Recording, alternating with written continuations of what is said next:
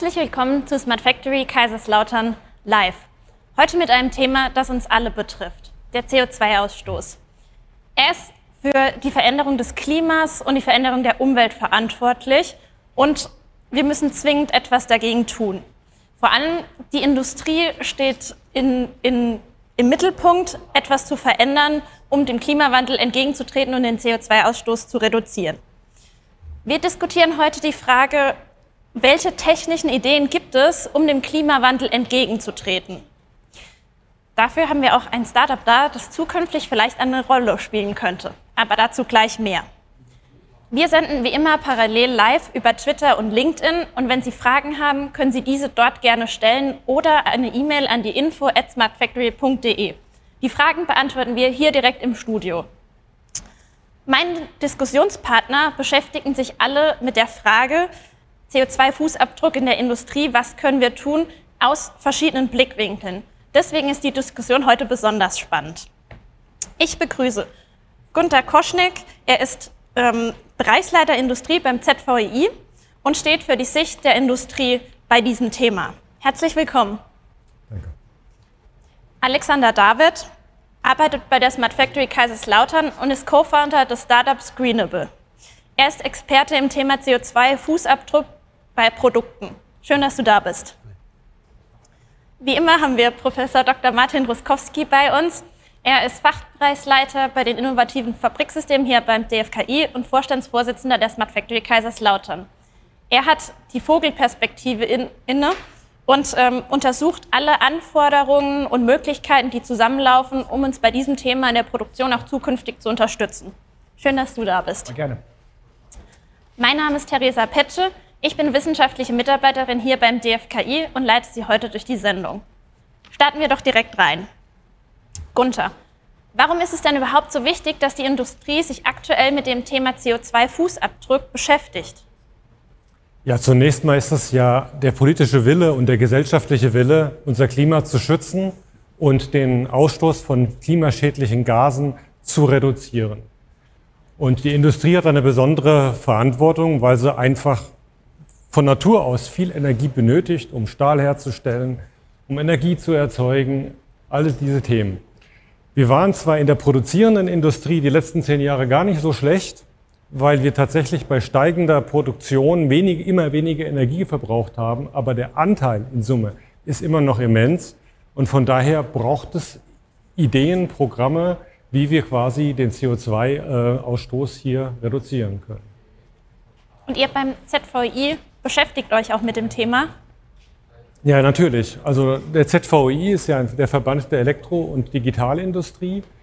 Hier haben wir vor allen Dingen die Automatisierer zusammen, die Firmen, die eben Technologie liefern, um effizienter und, ja, und schneller, effizienter, energieeffizienter äh, produzieren zu können. Und das wirkt sich natürlich positiv auf den CO2-Footprint aus. Und gleichzeitig ist es auch der Wille, in der Lieferkette nach vorne zu gucken. Was sind die Vorprodukte, die wir irgendwo einbauen? Und dazu entwickeln wir Lösungen. Sehr interessant. Alex, was hast du genau mit dem CO2-Fußabdruck in der Produktion hier bei der Smart Factory Kaiserslautern zu tun? Also dafür mache ich nochmal einen kleinen Schritt zurück vom CO2-Fußabdruck. Wir beschäftigen uns ja hier mit nachhaltigen Produktionssystemen. Das heißt, wir wollen das, was wir hier zeigen auf unserem Demonstrator in dem PL4-Ökosystem, nachhaltig machen. Diese Systeme so gestalten nach verschiedenen Aspekten, dass wir in Zukunft nachhaltig produzieren können. Dort ist ein Teil die Lebenszyklusakte oder auch in Zukunft digitaler Produktpass 4.0 und dort ist eben ein Teil der CO2-Fußabdruck von Produkten. Also so kann man das ganz schön runterbrechen und genau an der Stelle bin ich dran. Und was hat es dann genau mit deinem Startup, mit Greenable auf sich? Das Startup ist quasi genau dafür verantwortlich, den CO2-Fußabdruck von Produkten offenzulegen und Unternehmen dazu, befähigen, dazu zu befähigen, das tun zu können. Das heißt, ihr geht in ein Unternehmen rein und bietet ein Produkt an, eine Software und bringt dann eine Lösung mit. Genau, wir bieten für die Unternehmen aktuell eine Dienstleistung an. Das heißt, wir bilanzieren für Unternehmen den CO2-Fußabdruck von Produkten und in Zukunft machen wir das mit einer Software, wo das Ganze automatisiert abläuft, der Kunde seine Daten eingeben kann und am Ende kommt eben dieser Wert raus. Das heißt, wir machen wirklich nur Bilanzierung alles, was davor passiert, zum Beispiel hier in der Smart Factory, Lebenszyklusakte, digitaler Produktpass, ist für uns dann die Voraussetzung, dass wir damit arbeiten können. Spannend. Smart Factory, du hast es angesprochen. Martin, wie sieht denn die Zusammenarbeit mit so einem Startup wie Greenable überhaupt aus? Ja, erstmal hat äh, Alex das äh, Startup mit ein paar Freunden zusammen in der Freizeit gegründet. Er hat seine Ideen mitgenommen. Das ist also das, äh, was, was häufig auch passiert, dass unsere Mitarbeiterinnen und Mitarbeiter Ideen haben und dann einfach äh, ja, zum Teil aus, aus dieser Idee raus das Ganze generieren. Aber die Smart Factory ist natürlich auch bestrebt, dass wir aus unseren Forschungsthemen das raus machen. Und wir haben auch andere Kollegen, die momentan schon unterwegs sind und schauen, wie kann man quasi den Technologietransfer aus der Smart Factory und dem DFKI hinaus äh, dann in Startups reinbringen dass die Ergebnisse, die wir produzieren, halt nicht nur als Erforschungsergebnisse stehen bleiben, woraus Veröffentlichungen entstehen, sondern dass auch wirklich Produkte daraus entstehen. Und das DFKI hat einen, einen extrem guten äh, äh, Track Record, was Startups betrifft. Es gibt viele, viele erfolgreiche Startups, die aus dem DFKI herausgekommen sind. Und die Smart Factory äh, ist auf dem Weg, halt, das sich mit anzuschließen und entsprechend das auch mit äh, ja, voranzubringen. Sehr gut. Gunther, wie siehst du die Rolle von Startups in dem Umfeld mit dem CO2-Fußabdruck? Glaubst du, das ist Rolle der Startups, das reinzubringen? Oder sollte doch die Industrie, die alteingesessenen Unternehmen ihre Erfahrung damit reinbringen? Ja, am besten beide. Und äh, ich glaube, dann, dann ist es wirklich ein Winning-Team. Natürlich kommen wir mit, mit Ideen, die in der Industrie äh, generiert werden, die von großen Konzernen gebaut werden, weil CO2-Footprint bedeutet ja heute auch, ähm, dass es ja, dass es gemessen werden muss und es wird reported. Es wird in einem zukünftigen Financial Report eines Unternehmens, eines börsendotiertes Unternehmens, wird es eben nicht nur die Bilanzen geben, sondern es wird zusätzlich eben noch ähm, den Wert geben, CO2-Footprint des Unternehmens und dementsprechend werden die Investoren auf dieses Unternehmen anspringen. Also das ist auf der einen Seite die Großindustrie und auf der anderen Seite haben wir ganz, ganz viele KMUs, die dann irgendwann auch die Richtlinien, heute haben wir sie noch nicht, der EU, umzusetzen haben äh, zum CO2-Footprint und die brauchen Hilfe. Da kann es Tools geben, die irgendwo da sind, aber die Umsetzung selber braucht ja auch Experten vor Ort. Und da sind, denke ich, Startups ganz wichtig und spielen eine bedeutende Rolle, dort zu unterstützen, zu helfen und ihre Know-how und ihre Ideen, ihre Produkte dort äh, nach vorne zu bringen. Sehr spannend. Gerade haben wir schon das Buzzword Lebenszyklusakte gehört. Martin, wir beschäftigen uns ja hier bei der Smart Factory auch viel mit der Lebenszyklusakte. Auf anderer Ebene ähm, heißt es auch oft Digital Product Passport. Was ist denn Unterschied? Wo sind Gemeinsamkeiten? Ist es überhaupt dasselbe? Gibt es es schon? Es, es, läuft natürlich alles in die gleiche Richtung rein. Also ähm, es gibt ja schon lange den Begriff des digitalen Zwillings, ähm, der aber extrem breit gefächert ist. Es gibt keine Definition für den digitalen Zwilling. Einige verstehen darunter Simulationsmodelle, anderen Modell, mit dem man eine virtuelle Betriebnahme an der SPS machen kann. Äh, für andere ist es dann wieder das digitale Typenschild, wo wir entsprechend äh, Daten ablegen, die Handbücher ablegen, alle Informationen über das individuelle Produkt ablegen. Letztlich geht es darum, dass wir das alles zusammenfassen müssen. Und der digitale Zwilling, der braucht quasi so eine Klammer oben drüber. Ähm, und da geht es halt ähm, dem Thema der Verwaltungsschale äh, schon seit langem in der Industrie und in den Verbänden voran. ZVI war da ja auch maßgeblich mittreibend, das voranzubringen. Da haben wir jetzt Standards. Ähm, aber das ist erstmal nur die Technologie, wie ich das entsprechend fassen kann. Wenn wir von der Lebenszyklusakte sprechen, geht es darum, ja alle Dokumente, Informationen zusammenzufassen, die während des äh, Lebenszyklus eines Produkts entstehen. Das geht also quasi von den Konstruktionsunterlagen, von der Idee, wenn das Produkt erstmal virtuell da ist, dann sind die Zeichnungen da drin, dann kommen die Rohstoffe da rein, dann kommen die, die Fertigungsdaten da rein und dann geht es bis in den ganzen Betrieb rein, dass ich auch später weiß, wie ist das Produkt hergestellt worden, was ist da drin, kann ich es wiederverwenden und das ist eigentlich dieser, ähm, dieser allgemeine Begriff. Also Lebenszyklusakt ist dann wirklich ein sehr allgemeiner Begriff. Die Erweiterung des digitalen Zwillings um alle Funktionen, die ich brauche oder alle Informationen für den Lebenszyklus. Beim Produktpass geht es dann eher um die physische Implementierung. Also wie macht man das Ganze ganz konkret? Äh, wie, wie sieht das aus und wo kann ich dann entsprechend da reingucken? Ähm, sind ein bisschen Nuancen, aber grundsätzlich geht es immer um dasselbe Thema dabei. Okay. Und ähm, Gunther, wie sieht die Industrie das? Haben Sie dasselbe Verständnis von Lebenszyklusakte und Digital Product Passport oder welche Diskussionen, Ideen gibt es da überhaupt? Ja. Also ich denke, die Aufgabe ist ja, dass wir tatsächlich ein Produkt über einen kompletten Lebenszyklus begleiten können. Das heißt, es wird was hergestellt, es sind Vorprodukte von diesem Produkt drin. Ähm, es wird was hergestellt, dieses Produkt, zum Beispiel eine Steuerung, geht dann in einen Schaltschrank hinein. Dieser Schaltschrank wird ausgeliefert, wird an eine Maschine angeschlossen, in Betrieb genommen und irgendwann wird das Ganze wieder entsorgt. Also die Kunst ist es tatsächlich, mit Hilfe eines Datenmodells, und das wird ähm, die Verwaltungsschale sein als digitales Typenschild mit zusätzlichen Daten, die über den Lebenszyklus gesammelt werden, quasi vererbt bis hin zur Entsorgung mit den entsprechenden Dokumentationen, die es benötigt, um das Produkt zu zerlegen. Also wir sind dort auf dem Pfad. Und um das auch hier nochmal ganz deutlich zu sagen, dieses digitale Typenschild, was wir dort haben, was ja viele Vorteile bringt, weil wir sparen ja Papier. Wir müssen keine Dokumentation mehr ausliefern, wenn ich einfach per Handy abrufen kann und mir anschauen kann, wie ich das Gerät in Betrieb zu nehmen habe. Das gibt es schon. Das mhm. gibt es schon und ist produktisch, konnte man auf der letzten großen Messe SPS an 29 verschiedenen Stellen sehen. Okay. Aber wie sieht es denn aus? Wir haben ja auch immer neue Geschäftsmodelle und gerade das Thema Kreislaufwirtschaft ist ja überall. Kann eine Lebenszyklusakte oder ein Digital Product Passport da auch unterstützen, dass wir die Produkte, die Materialien, die Ressourcen einfach im Kreislauf halten? Unbedingt, weil die Materialdeklaration, die ich als Hersteller eines Produktes quasi mitliefern kann, mit der Verwaltungsschale, kann am Schluss des Lebenszyklus dafür verwendet werden, zu wissen, welche Materialien habe ich da drin und wie kann ich zum Beispiel mich von diesen Materialien, wie kann ich die auseinanderbringen. Das sind Metadaten, Metaverse, Industrial Metaverse, das sind Metadaten, die heute mit einem Produkt mitgeliefert werden können.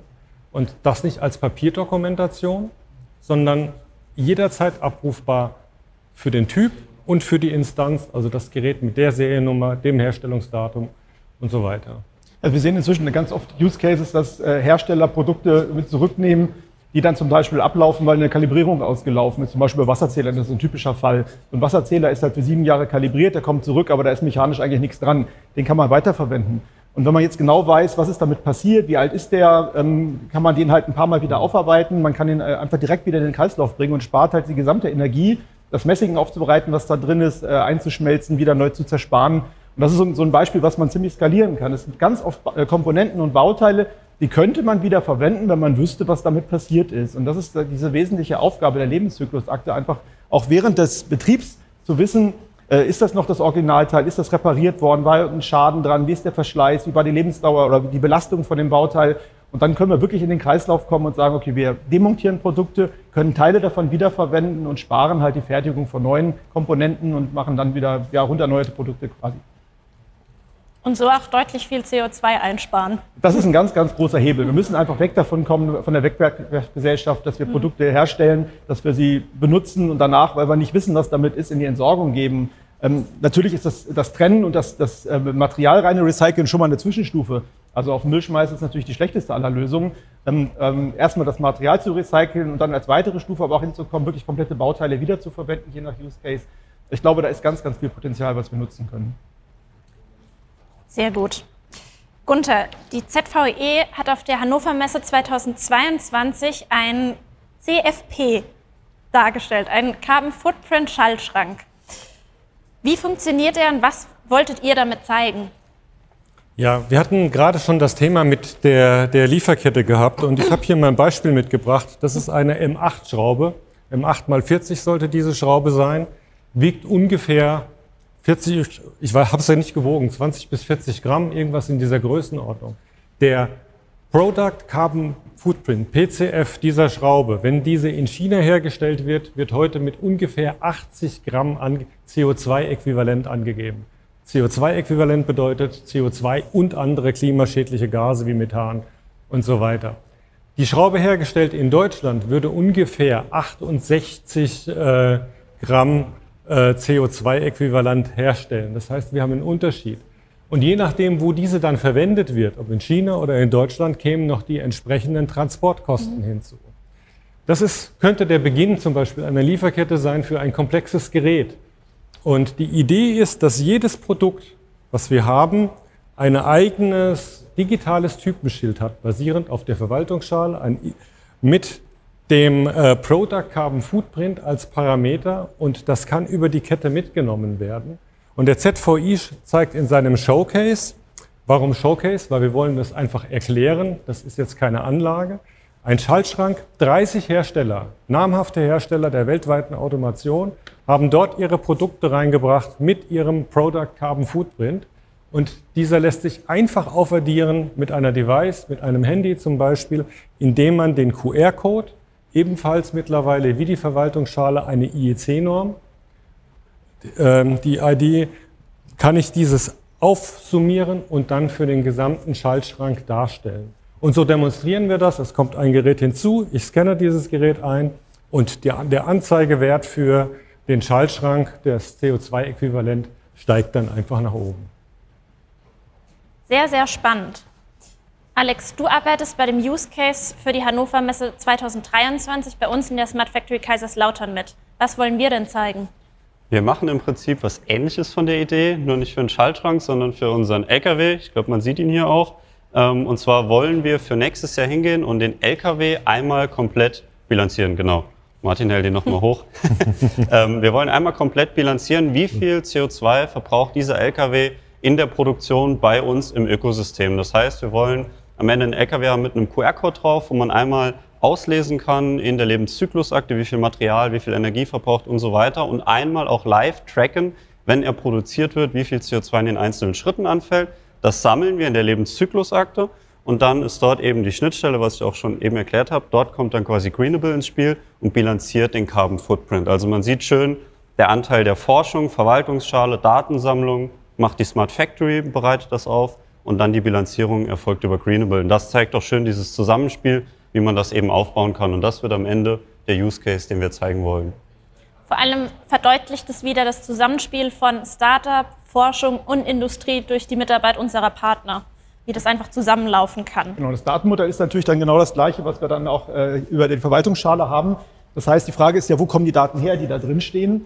Ähm, ihr macht momentan ja vor allem auch diesen das Zeigen nach draußen mit dem Schaltschrank, ähm, was man sozusagen, wie man das Ganze sehen kann, damit es auch wirklich sichtbar wird. Und wir zeigen auf der Messe, wie die Daten dann auch online entstehen, weil heute wird es halt häufig abgeschätzt. Erstmal, du hast es gerade gesagt, man weiß halt erfahrungsgemäß, dass so eine Schraube ungefähr 80 Gramm CO2 in China ist, aber von der Schraube weiß man es halt nicht. Das ist halt ein Mittelwert. Und da müssen wir halt hinkommen, dass wir für Produkte das individuell messen. Und da zeigen wir, wir quasi, wie du gerade gesagt hast, aus den Produktionsmaschinen raus in Echtzeit die Daten zu nehmen, die Energieverbräuche zu nehmen, zusammenzubringen. Und so wird dann quasi der Schuh draus und die Kette, die dann durchgeht vom Sammeln aus den Maschinen, äh, dem Bewerten, was ihr macht und dem nach draußen zeigen, was dann entsprechend beim ZVI ist. Also da, man merkt mhm. doch, äh, es geht alles in die gleiche Richtung. Das ist sehr schön. Das, das ist wirklich schön. Das heißt, wenn man uns auf der Hannover Messe 23 besucht, kann man sowohl die Produktion des LKWs sehen, als auch wie viel CO2 verbraucht wird.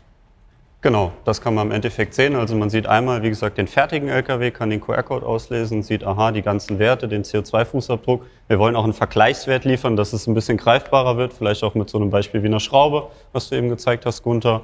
Genau, und man kann sich es nochmal in der Demo live anschauen. Sehr interessant, ist auf jeden Fall ein Besuch wert. Martin, wir haben jetzt schon immer wieder diesen Begriff Verwaltungsschale, digitaler Zwilling, Lebenszyklusakte. Wie sehen das denn unsere Mitgliederunternehmen, die wirklich aus der Industrie kommen? Ist das etwas, was schon benutzt wird, im Umlauf ist?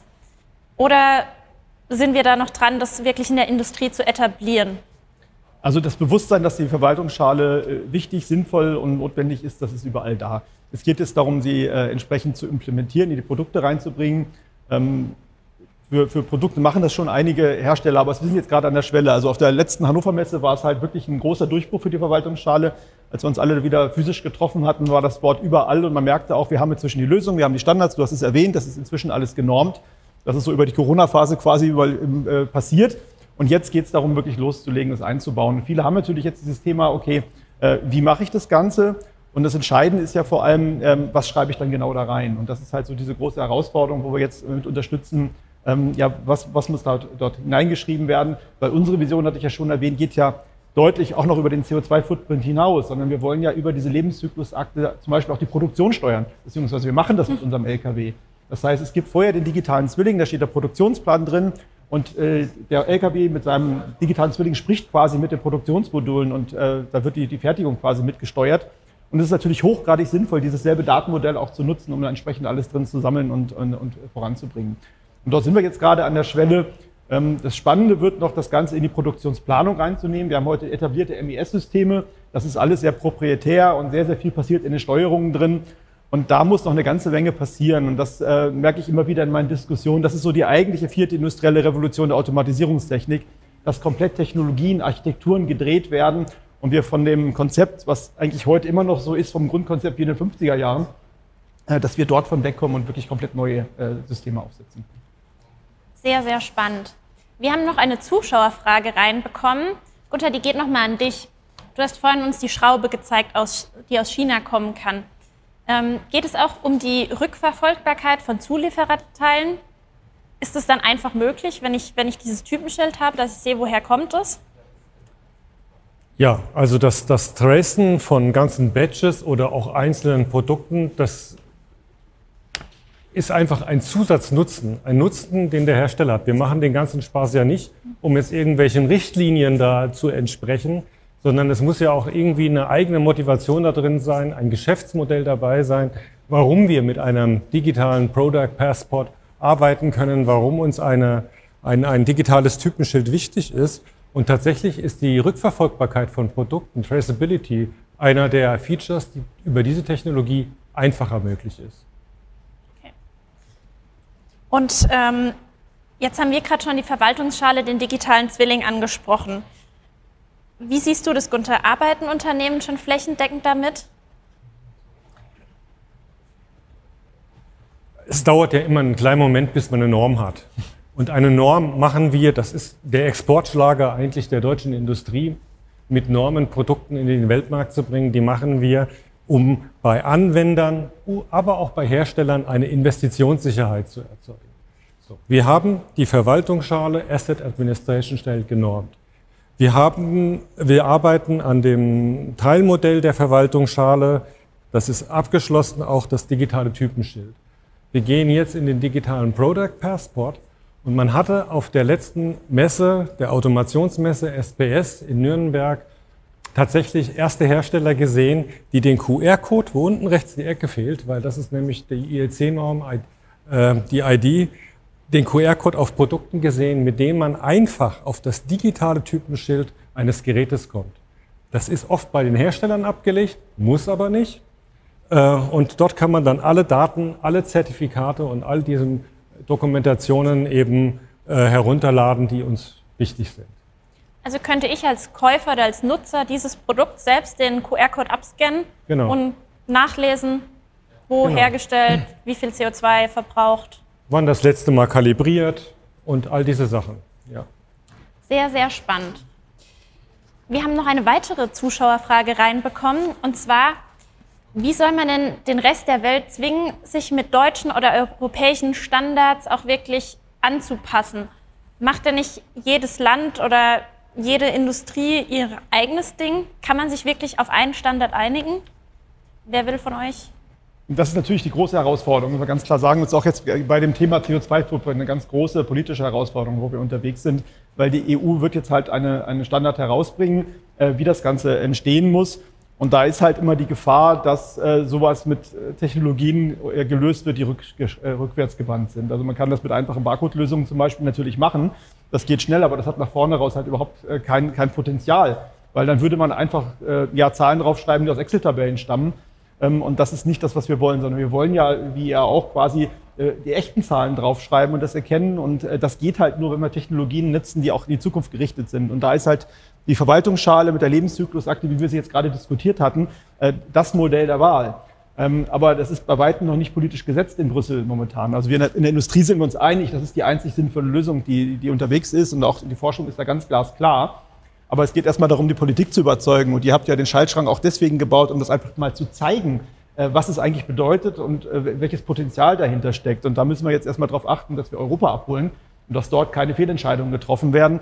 Ähm, und dann, äh, wenn das in Europa gesetzt ist, zeigt sich in ganz, ganz vielen Bereichen, dann skaliert das auch in die Welt. Also es gibt ja ganz, ganz viele Gegenden, die auch quasi die DSGVO übernommen haben mhm. und da ähm, quasi konform sind.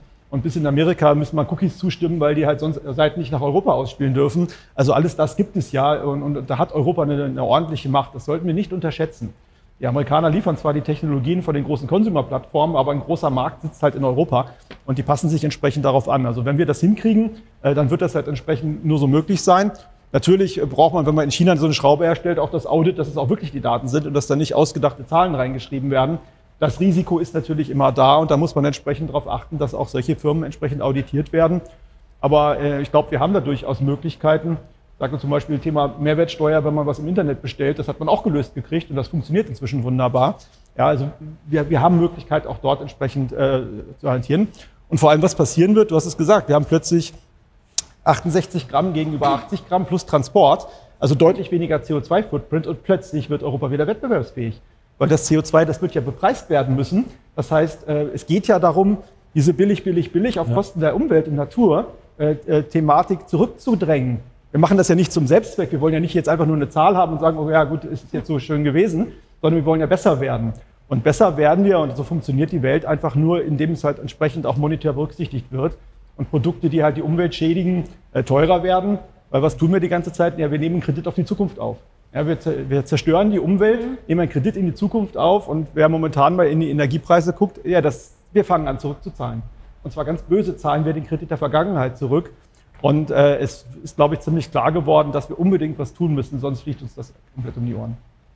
Also zusammengefasst ist die Lebenszyklusakte nicht nur ein technisches Mittel, um irgendwas zu zeigen, was geht, was möglich ist, was wir entwickeln können, sondern hat auch zum Ziel, unsere Umwelt wirklich zu schützen. Darum muss es gehen, natürlich. Wir können nur technische Lösungen als Hilfestellung bieten und die Politik muss dann flankierend dafür sorgen, äh, dass mit diesen technischen Lösungen auch das passiert, was wir erreichen wollen, nämlich dass wirklich der CO2-Footprint reduziert wird.